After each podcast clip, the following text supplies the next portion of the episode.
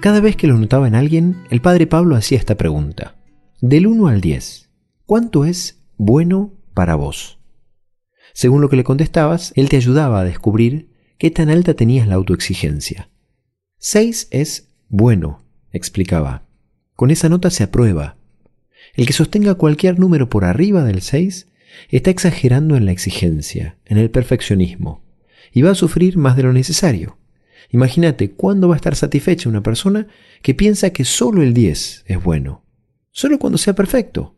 El resto del tiempo, cada vez que no llegue a ser perfecto, va a sufrir como si estuviera mal.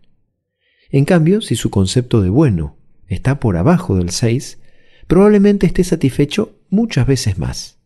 Pero también probablemente le falte motivación para dar lo mejor de sí. Dios nos conoce y sabe qué podemos y qué no. Nunca se frustra, nunca se defrauda por nuestras caídas. Cada vez que nos lastimemos, cada vez que pequemos, volvamos con toda confianza a pedirle que nos cure.